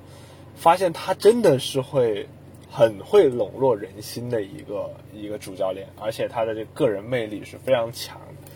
所以你说有这个乔维尔的加盟也好啦，什么这些大牌球员愿意死心塌地的跟着他呀，再包括了呃，包括刘易斯，包括埃杜，包括克伦克愿意信任他呀，这些点都是他自己能力也好，个人魅力的体现，是淋漓尽致的。就刚才呃，这个普鲁托说到了，怎么又回到阿特塔身上？在看完《All Nothing》之后，我对阿尔特塔这赛季的前途将更加的期待。从我没有说是，就是有些人可能对这赛季的前程就是啊不抱太大期待，觉得哎呀阿尔特塔这赛季进不了欧冠了，怎么怎么怎么办？然后呢，呃要要倒塔啦，怎么怎么办？但是我觉得在这个纪录片播完之后，相信大家都会有很强烈的信心，在完成了一个呃这个下窗之后啊，入了这么多强援之后。阿森纳在这赛季是否能有更好的成绩啊？我觉得确实值得期待啊！这个像那个咱们这个这个第六集还是第五集的那个呃是那个那集的标题一样，叫呃 We got Super Mick Arteta，就是我们有超级阿尔特塔啊！这个咱们就放心吧，这赛季我觉得相信能有更好、更更棒的成绩出来。嗯或者我觉得。阿尔特塔这个名字，我觉得不是阿尔特塔本人，是阿尔特塔这个教练团队，就包括乔威尔在内的，包括管理层在内的这样一个强大的团队吧，能够保证阿森纳越走越越强大啊！我觉得是这样。是的，是的，没错。OK，呃，哈我觉得娜有什么要我们补充的吗？我觉得我们可以在后面再专门出一期节目，叫“作为倒塔派的我是如何一步一步变成停塔派的 可以对，我们没有关系，我们可以就是以一个就是呃采访的形式，采访几位没有，我们采访几位这个倒塔派的这个成员嘛，”。对对对，看看他们的心路历程到底是怎么样的，我们再出一期特别的结果，这也是非常好的。对，作为曾经是骑墙派的我，哎，我现在是不遗余力的支持阿尔特塔。嗯，这个男人太有魅力了。你下次下次你帮他找电线啊，可以可以，下次我去帮他接电线，给他接二百二十伏的。哎，好嘞。那咱们聊完这个定位球教练啊，咱们又到了这这个比较欢乐的一个环节，那是我们节目的特色啊，不负责任的预测。接下来呢，这几场比赛，首先啊，就是这周末的这一场比赛是咱们要去到客场对阵伯恩茅斯这个山斑马的这场比赛的一个比分预测啊。那接下来咱们先来看看这场比赛的比分，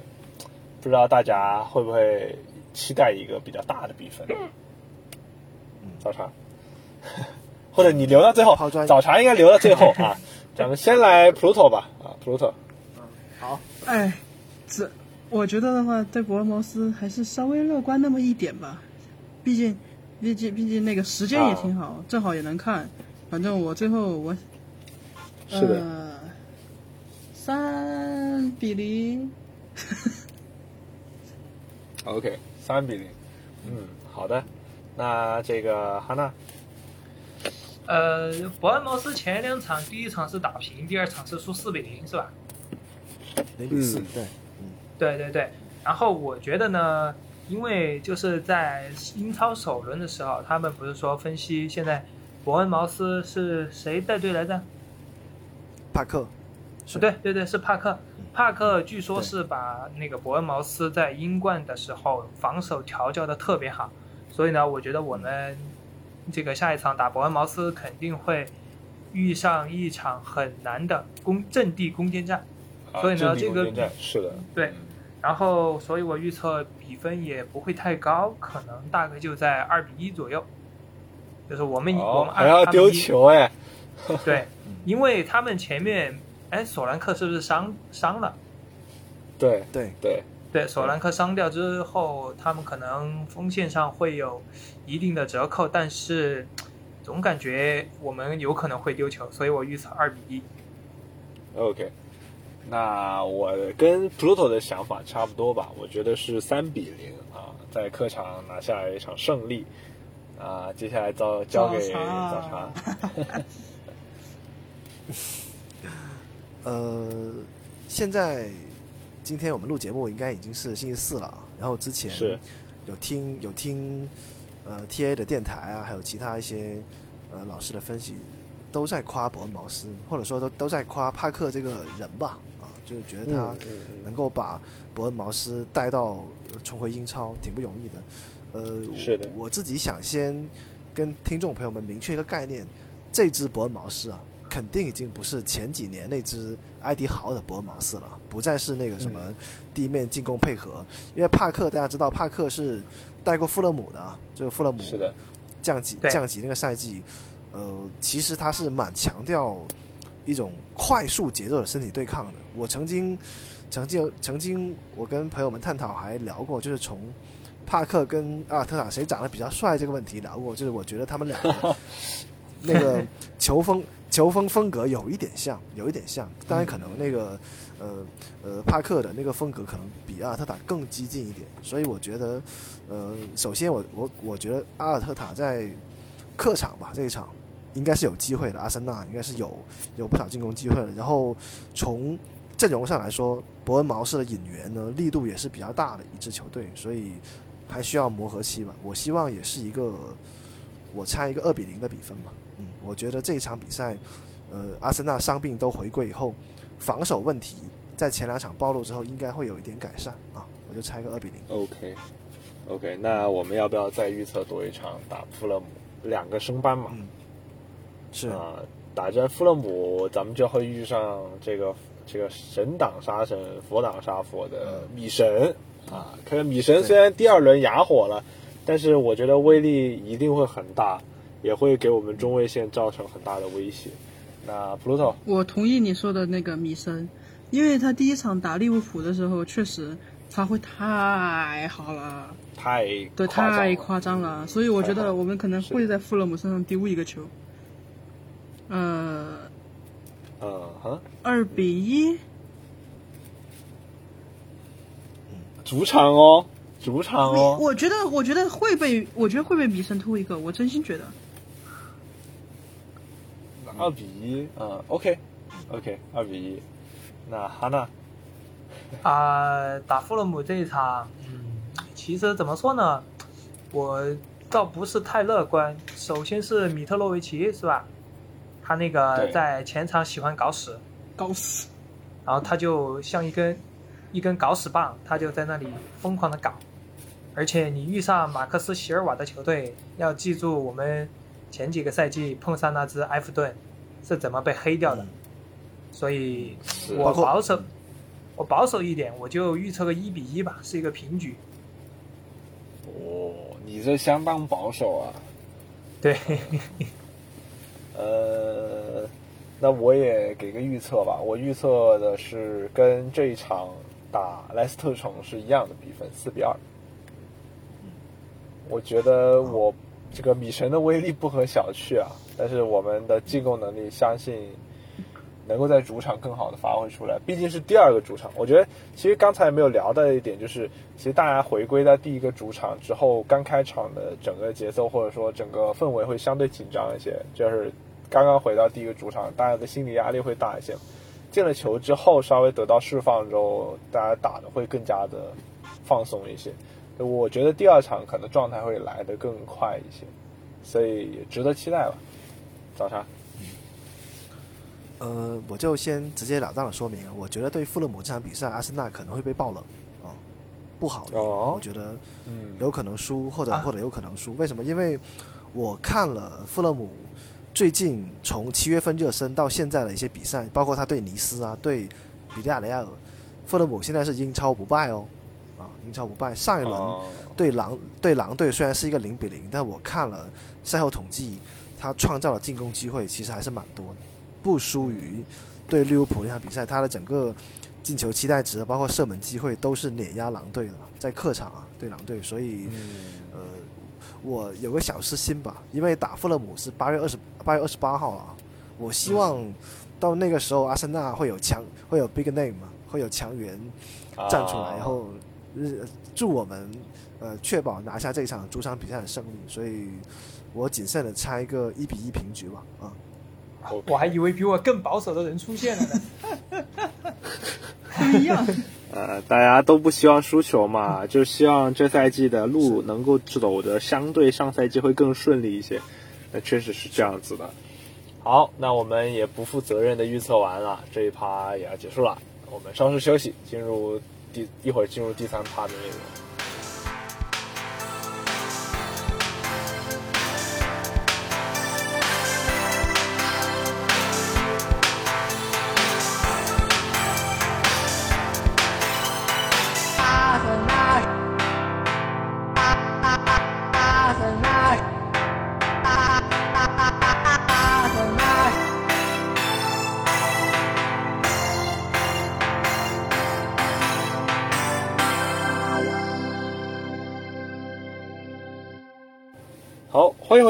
第三趴的内容呢，又是我们非常熟悉的 FPL 的环节啊。这个 FPL 在呃新赛季开赛之后，我们的上一期节目其实是并没有聊到这个环节。那我们就用第二期的节目的一部分时间来回顾一下，呃之前的这个两轮英超啊、呃有些什么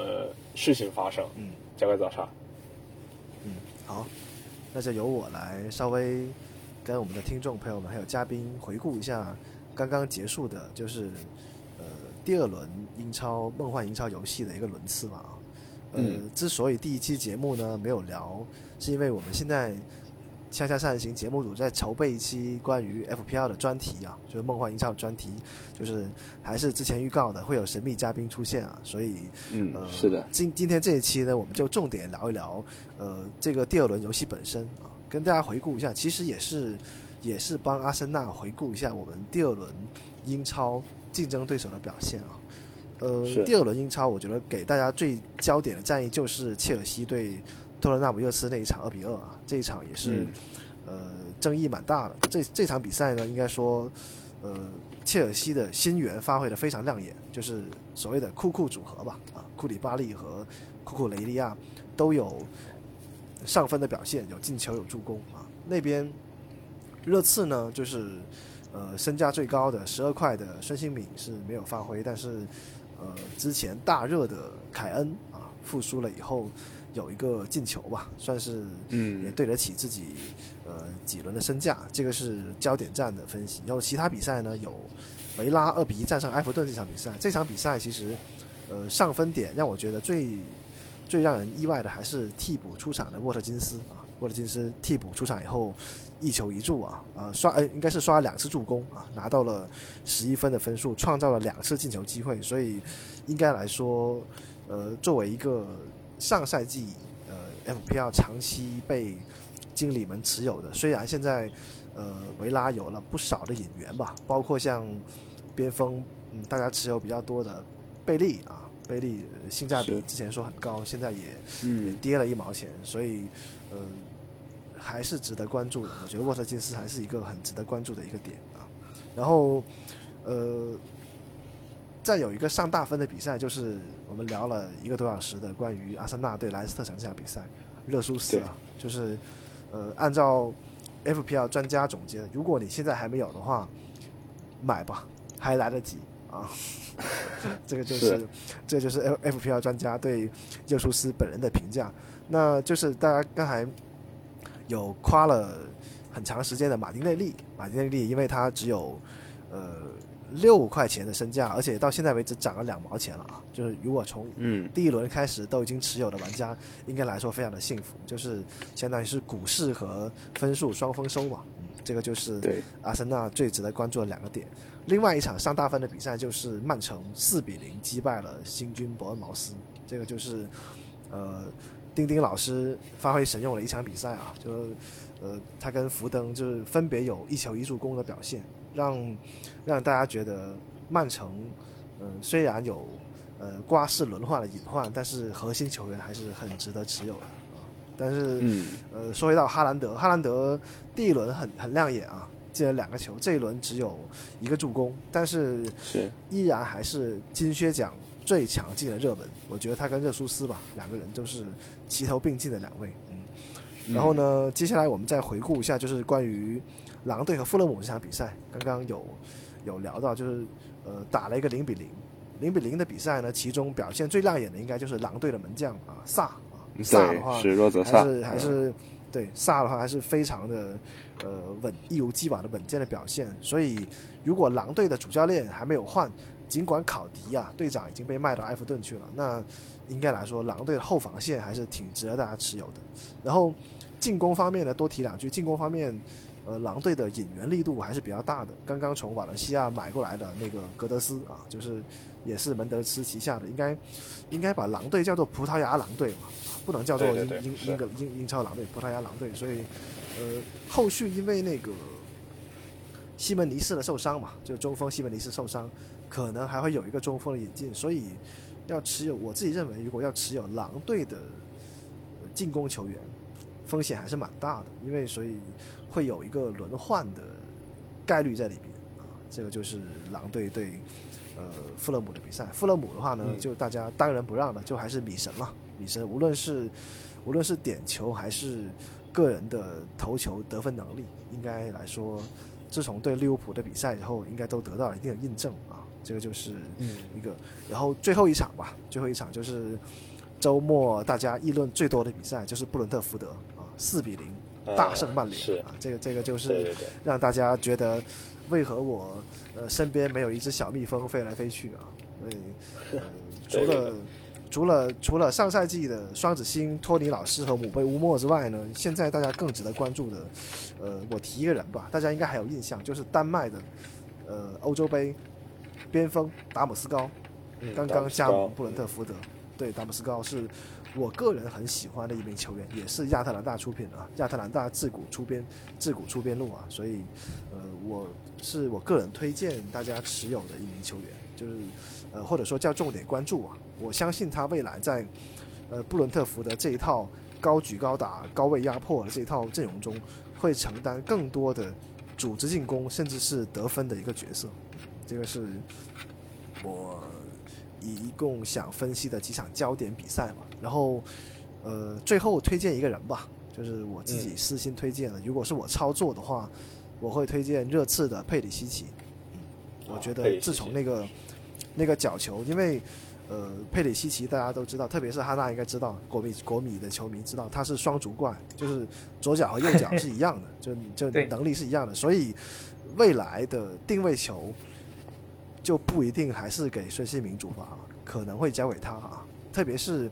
孔蒂挖来那个定位球教练是跟他有长期合作的，那我觉得可能佩里西奇两个两呃左右脚均衡的表现，可能更能让孙兴敏在禁区内发挥，或者说在禁区外吧，发挥他远程发炮的能力。所以，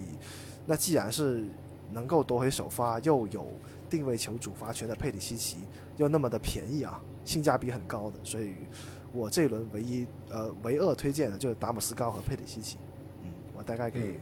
大家总结就是这些啊。OK，那刚才早茶漏了一场非常关键的比赛啊，相信很多经理都有持有一名前锋球员、啊，就是这个达文努涅斯。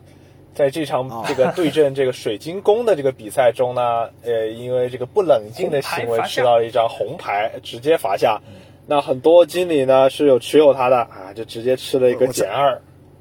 我插播一句啊，就是那个朋友是不是你本人？呃，是 是是是是是我本人，我有一个啊，但是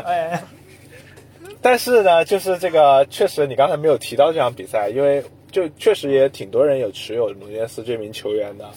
啊、包括努涅斯、哈兰德和热苏斯，应该是这赛季就是大家比较火热想要持有的三名前锋嘛。呃，那其他的那些小球队咱们就呃另另说。然后接下来其实呃主要是分享几个这轮我觉得比较 OK 的球员啊。第一个就不用说了，就是这个热苏斯了啊。其次呢，就是这个本轮 blank 的那个萨拉赫，咱们就呃看着持有吧，还要不要斩萨入丁啊？这个咱们就看自己的需求。还有就是这个呃本轮这个林皇林皇也有不错的表现啊，林皇是有一个助攻啊，在这个诺丁汉森林这个买了十几个、十五个、十六个人之后，林皇依然还是能够有这个首发的机会，而且我相信诺丁汉森林在如此巨大的投入之下，在本赛季，呃，应该是能够留在英超，而且他们可能接下来会迎来这个胜利啊，会不会有有有这样的可能性？呃，接下来就是当然曼城的大胜，还有这个像凯塞洛啊，这个迪亚斯这些球员都有上分了。当然还有这个若泽萨，刚才早茶有提到的，呃，他这一轮呢是完成了这个，首先是零封的四分，三次扑救一分，还有一个最重要的是扑了一颗点球，没错这，个点球是非常价值千金啊，这个五分啊，然后也有这个这个三分的这个这个这个叫什么？Bonus 的这个这个分数啊，bonus 这个分数，然后总共是十五分，非常高分的一个门将的一个表现。呃，大家都知道上赛季狼队的防守是非常非常优秀的，那这赛季当然我挺推荐继续持有这个若泽萨的。其实在这赛季选这个初始阵容的时候，我截了一个图发到咱们这个某一个 FPL 的，就是爱好者的群里面啊，就有有有一位朋友问我说，同样的这个价格为什么不买德赫亚啊？我这一轮我就 我就很想啊回一下他，我我我我我忘记谁问我了，然后就是我就很想回一下他，谁让我买德赫亚的？我才不买德赫亚！我其实从赛季前我就对曼联的后防线一点都不放心啊，就我们这一轮没有机，我们这个节目没有机会聊到这个曼联的新援，就是曾经阿森纳的绯闻目标这个利桑德罗马丁内斯啊。这 个我觉得滕哈克滕滕哈克真的是相当固执的一个主教练啊！我觉得曼联现在在这个防守上面真的是有很大的问题啊，所以这个咱们就这个另说了啊。所以曼联球员真不太建议持有，，嗯，对，直接腾嗨。然后呢，对，接下来我有注意到哈，就是刚刚早茶提到的这个建议想要入手的这个达姆斯高，呃，其实接下来布伦特福德的赛程其实是比较有优势的啊，他呃对阵几个球队相对来说都会呃不会就是没有什么豪门球队嘛，所以这个赛程呢，我觉得是可以持有部分的布伦特福德的球员，比如说也是曾经阿森纳的绯闻目标西基啊，这个左后卫啊，还有这个像是呃这一轮比赛有进球的这个达西尔瓦啊，曾经的阿森纳青训出品，还有咱们就是老朋友啊，托尼老师都是挺可以持有的啊，都可以考虑，反正就布伦特福德的球员嘛，都没有问题的。呃，那接下来就 Pluto 吧，分享一下你觉得值得持有，或者说接下来你会操作的一些球员。接下来我可能要攒那个，我我就攒两个人，一个是阿诺德，然后一个是库蒂尼奥。哦，对。T A A 就是。对，，OK，库蒂尼奥应该是这么简单吗？受伤，我我倒是想说点什么，但是我又怕被别人骂。一个是我我一个，首先我我还是说一句吧，库蒂尼奥主要是维拉维拉那个太辣眼了，我觉得在维拉我成绩暂时稳定一段时间之前，我不想再持有维拉的人了。然后那个阿诺德，对，个人观点啊，个人观点，阿诺德就是垃圾。嗯。哎，你不能因为阿诺德这场打水晶宫没有没有现差，你就你就没有没有你就不是看不起他连续不是因为两这一场已经不他行了。从欧冠决赛到现在哪一场行了？是对确实，确实他就是。嗯。OK OK，那哈娜，你好像有很多想说的，听一下你想啊我想说些什么？我想喷的有点多啊。首先第一个，啊我骂我自己，我就是傻嗨。呃，因为因为什么啊 因为这一轮，我把詹姆斯和那个特里皮尔全部按在板凳席上，哦哦，这俩人有十四分啊，他们有 CS 啊，他们有零分啊，但是我全部没吃到他的分儿，但是我上了谁？我上了 TAA，好家伙，你也我上了那个，啊，我上了 TAA，我上了佩雷拉，我还有贝利，还有斯特林，啊，嗯，所以这一轮我的得分真的是惨不忍睹。好，然后接下来我第一个重点喷啊，TAA 就是垃圾。哎刚才我已经忍不住了，TAA 就是垃圾。哎，因为首先他现在攻攻不上去，防防不下来，他以前有灵光的地方逐渐开始变得平庸，甚至有一点被磨灭的感觉。所以他现在得分也受制于利物浦整体后防线的不稳定，所以他现在 CS 的分、零封的分他吃不到，他助攻的分、进球的分也变少了，这就是他的瓶咱们。就说这个 英格兰是不是这个接下来本怀特的顺位都有可能比 TAA 高呢？有没有这样的可能性？T A 本有可能就看南门怎么怎么 T A 玩。本来顺位其实也不高，因为后卫呃那个后卫那一段那么多人，轮不到他，真的轮不到他。对对对对，有詹姆斯。嗯嗯好，是这是第一个第二个就是贝利啊，因为其实贝利呢，我就重点喷一下杰拉德吧。首先，杰拉德他那个第一轮不是按照他自己的想法来排兵布阵吗？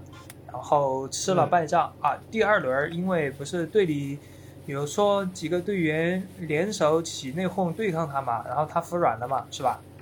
服软了就那几个先首发，但是结果呢，大家也看到了，贝利呢上来的那个表现的时间也不够，然后威胁是有，但是表现时间也不够。其实我最开先买他，我只是为了凑个五块钱的人，但是经过这两场下来，我觉得如果杰拉德他自对自己的战术和对自己的阵型不再确定，而且对自己不有信心的情况下，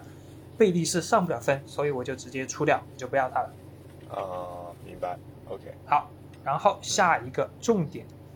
凯恩，凯恩就是垃圾。啊，是是是是这个是是这个，我。持呃，我持有他的时候，他不给我上分，我一把他卖了，他就进球上分，这是干啥？而且说到凯恩，我还有一个最气的点，就是那天我买了那个一个串子，就是诺丁汉森林打西汉姆，切尔西打那个热刺的那个串子，我有机会赢啊八十多块钱的，两个我都是买的主场胜嘛。我的那个第一场，诺丁汉森林不是一比零把那个西汉姆赢了嘛？然后第二场就是切尔西打热刺啊，就在最后关头，最后几秒钟，我马上就就是一只手已经摸到奖金了，那个凯恩的进球把我那个手打回来了，我钱也没了，分儿也没了，我我能找谁去？我只能骂他呀，他就是个傻逼啊，所以很生气呀，他哎，谁给我说他八月不进球的？他八月进球的。是但是啊有这么几个个人，我觉得 还是要坚定持有。热苏斯、哈兰德，嗯坚定持有，优势我有，哎，优势在我啊。嗯。嗯，这一轮其实我有有点想把这个中场再调整调整，因为呃大家都知道努涅斯如果是直红下场的话是停赛三场的，就你三轮都用不了他，那么其实会面临很大的问题。我原本的锋线是呃热苏斯、索兰克和呃这个努涅斯啊，然后这个接下来努涅斯如果上不了的话，我这一轮已经提前把索兰克换成了托尼。那么就变得有点尴尬。我本来是想入哈兰德，但是我中场必须要再调整一个人，因为预算不够啊。中场我是有萨拉赫的，所以呃还得再调整啊。但是我还是觉得哈兰德是可以入手的啊，值得期待。大家都这个哈兰德的能力，无论是这个身体、过人、射门能力，大家都有目共睹。呃，可以说是曼城一个非常强力的前锋，嗯，可以值得长期持有。那么。OK，那我们这一趴聊的差不多了，有没有什么想要补充、想要再要喷一喷的点呃，或者球员？我借嗯借着三位嘉宾说的啊，就呃刚才大家都提到了边后卫这个点嘛，边后卫这个点呢，我自己玩梦幻英超稍微有一点点小心得，就是呃其实这几年大家可以看到，呃梦幻英超里边后卫上分啊，边后卫上分是越来越多啊，呃上赛季里边上分最多的球员啊前十名，呃我觉得到这个赛季变化会蛮大的。呃，我可以给大家稍微数一下，上赛季上分前十名，第一名啊，就是刚才大家喷的最多的 TAA，这个是得益于得益于上赛季其实马内啊还在队的时候，利物浦的进攻是比较好的，因为这个赛季要重组嘛，新的锋线组合，所以 TAA 可能会受影响，这是第一个。第二点就是坎塞洛，坎塞洛是上呃 TAA 上赛季是拿了两百零八分啊，就是上呃坎塞洛是拿了两百零一分，坎塞洛这个点我觉得大家应该是这个赛季会继续持有，特别是嗯。呃现在那个呃曼城买了那个塞尔吉奥呃戈麦斯嘛，从那个比甲买来的，所以呃我听说是呃戈麦斯的经纪公司是瓜迪奥拉的哥哥开的啊。就一个边后卫是，所以说应该会留在一线队来用。那如果说他踢呃左边后卫的话，那可能坎塞洛就会重新回到右边，那可能他的发挥空间就会更大一些，参与进攻的幅度就会更大一些。这个是呃坎塞洛。然后往后呢，比如说像罗伯逊、范迪克，这个赛季可能呃因为利物浦已经两轮都有丢球了，可能也是大家会调整的一个点，因为毕竟身价比较贵嘛。再往后就是一些可能这个赛季你可能会不一定能见到的面孔，一个是马蒂普，马蒂普现在受伤，另外一个是拉波尔特，拉波尔特现在在曼城是重伤，再往后是吕迪格，吕迪格是已经离开英超了，再往后就是卡什啊，卡什是这个赛季大家知道维拉的这个情况，呃也比较不乐卡观，什是我看到被那个迪涅坑了。对，所以我看到他自己踢球挺挣扎的，他个人表现是挺不错，但是也挺挣扎的。所以就是再往后就是我们的加布和里希詹姆斯嘛。所以我觉得这个赛季在后卫的选择上，比上赛季的 FPL 会有很大的变化，所以大家不妨多关注一些新的球员。我只是觉得，呃，能够，我觉得有这么几个点吧，一个是这个球员一定要有机会参与这个球队的关键传球。我们就叫做 key 嗯 pass，、就是你得参与关键性传球，才有机会获得助攻，或者说你的哪怕是比如说零封的时候，你的那个 bonus 会比你的队你的你的队友啊更高一些。比如说别人是六分，可能你是就是七分、八分甚至九分，这个就是为什么大家喜欢坎塞洛、喜欢詹姆斯的原因，就是大家都零封的时候，可能那个三分就是他拿到的，而不是门将或者其他中卫位置拿到的。这个是我觉得第一点。第二点就是他一定是要尽量参与那个三四后卫切换的角色，就是比如说这两轮大家都很喜欢的基情基情科，对吧？他能够到中场的位置去，能够到前场去参加，这样你游戏上分的概率才会更高一点。我觉得这两点是大家选后卫的时候需要关注的。嗯，我就稍微补充一点。嗯，好的。那我们今天真的聊了非常长的时间啊！我觉得在一场大胜之后，我们又聊到这场比赛的问题，当然大家也是怀着喜悦的心情在期待接下来的比赛，希望阿森纳在本赛季有更好的一个结果啊，也接下来的路越走越顺利了。那么今天的节目就到这里要结束了，非常感谢大家的收听，也谢谢各几位嘉宾百忙之中抽出时间我们来录制这样的一期节目。那我们下期再见了。拜拜。拜拜。 Good evening, everyone. OK OK OK。 champions Arsenal standing on the brink of the extraordinary, something unique in modern football, going through a whole season undefeated. It's Ruth Van Nistelrooy to win it